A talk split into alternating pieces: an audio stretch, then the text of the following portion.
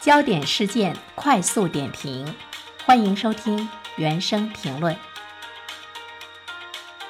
我们都知道，今年的博鳌亚洲论坛于四月二十号到二十二号在海南举行。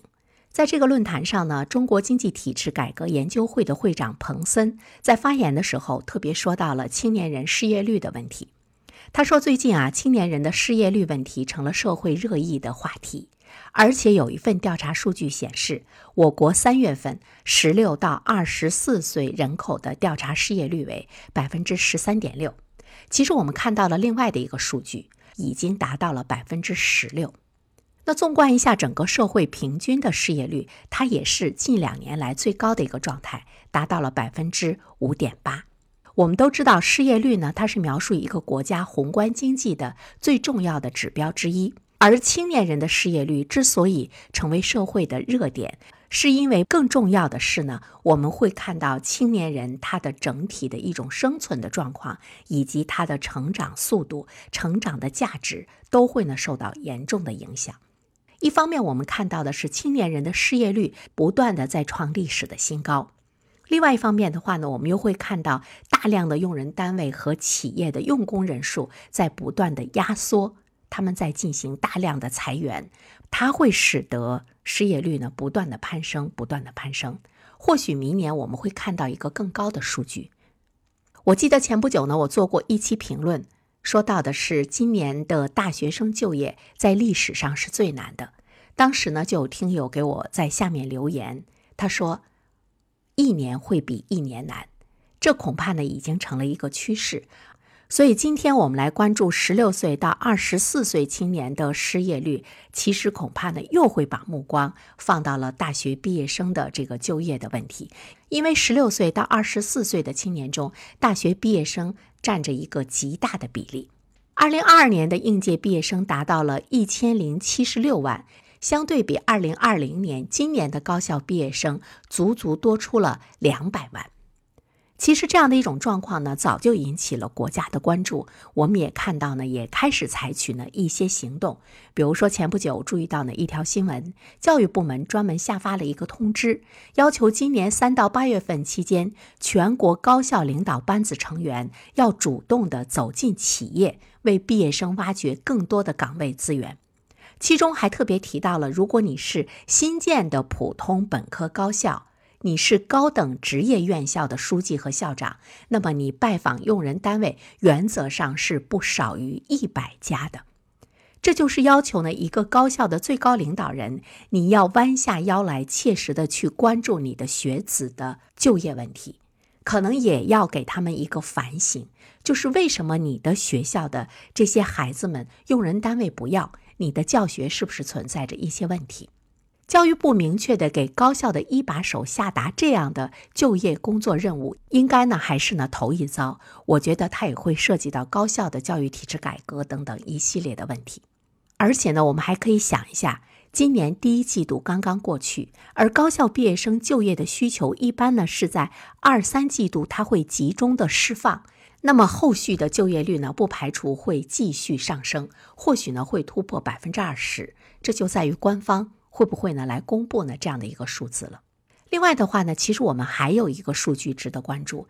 就是三十一个大城市城镇调查失业率是百分之六，它比整体的社会平均的失业率呢高出了零点五个百分点。因为大城市它在青年人，尤其是高校毕业生的就业中扮演着非常重要的角色。所以呢，从三十一个大城市城镇调查失业率，也可以同样印证出今年的高校毕业生、今年的青年人的就业是非常的困难。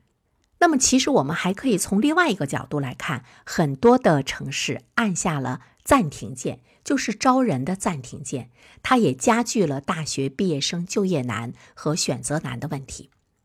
我们注意到呢，今年以来，一二线城市包括常住人口两千万。千万的城市都出现了暂停的模式，它和二零二零年、二零二一年这两年有着非常明显的不同。大家是不是发现了一个新的情况？今年的城市抢人大战似乎呢没有往年那么热闹了，好像呢安静了很多。这里面我们也可以看到呢，大城市在用人招人方面按下了暂停键。当然，这个一方面呢是跟疫情导致的就业压力增大呢有着非常紧密的关系。另外一方面的话呢，其实我们要注意到，可能我们的产业、我们的用人单位不需要那么多的人了。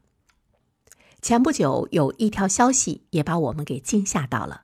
北京大学博士考街道办城管。当然，也许呢，这位博士他呢，呃，是想到体制内呢去工作。所以，尽管城管在我们听起来不太好听，但是呢，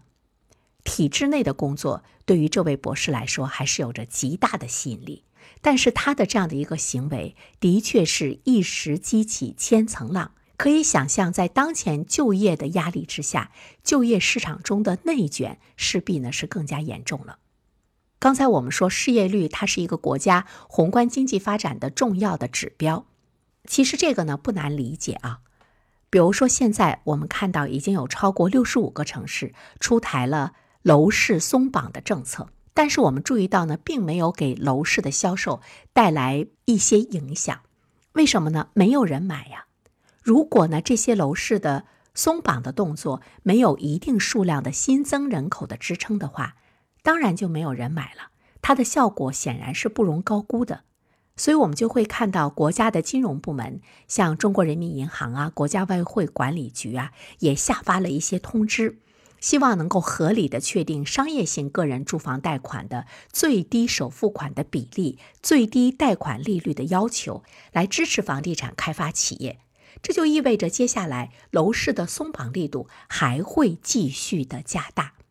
如果还是没有起色的话，那么我们的房地产业的发展就会呢陷入到一个更加低沉的状态之中。好，我们再回到呢一开始我们说到的，为什么我们要特别关注青年的失业率？一方面，我们刚才说到它是一个国家经济发展的主要的指标之一；另外一方面的话呢，我们会看到它也是一个年轻人无法实现自给自足和个人成就感的明确的指标。说到个人的成就感，诺贝尔奖的获得者经济学家保罗·罗默曾经说：“各国政府将不得不去发挥创造力，可能会设计一些专门针对年轻人的大型的就业计划。”他说：“让人口失业的代价比我们想象的还要高。我们失去的不仅仅是他们创造的国家税收，或者他们在工业岗位上生产的可提供给社会流通的商品。”更重要的是呢，国家还失去了年轻劳动人口在工作中获得技能并学习成长的宝贵经验。国际劳工组织报告的作者之一尼亚尔·奥西金斯也警告说，很明显，年轻人长期失业有可能会损害他们个人的职业前景，以及社会的生产力和这个国家未来的发展潜力。这是一种严重的危险。它的破坏性远远超出了经济范畴。在人口相对年轻的国家，大量失业的青年还可能会助长犯罪和政治的不稳定。其实，年轻人的失业严重呢，目前也不单单是我们国家面临的问题，全球年轻人的失业都是很严重的。欧洲年轻人大半失业，韩国年轻人也有很多失业，他的公务员的录取比例百分之零点零几。还有呢，中东、埃及年轻人的失业导致革命；南美年轻人的失业导致黑社会遍地。当它成为一个全世界普遍问题的时候，其实我们需要考虑到的是，在科技突飞猛进、生产和服务越来越集约化，生产和某些服务已经过剩，行业越来越集中和垄断，从而呢，它需要的从业人员呢就会越来越少。除了我们一直呼吁的像蓝领，还有很底层的像工厂的那种重复劳动者、体力劳动者，那么其他的大批人口恐怕呢是无法来就业的。那么世界是不是正在变为累赘人口过多的年代？这个时候我就想到了《未来简史》的这本书中说到的，在未来大多数人会成为无用的人，这真的是一个极为恐惧的一种状况。那么每一个人都要去思考，什么样的人是未来真正需要的人？我们究竟往什么样的方向去成长，才能够真正的成为不被社会淘汰的人？而当真的一个社会中大多数人，尤其是包括我们的年轻人，成为无用者的时候，其实政府面临的压力呢就会越来越大，它必须要解决这个时代性的问题。好，感谢您收听今天的原声评论。如果你喜欢的话，就请订阅吧。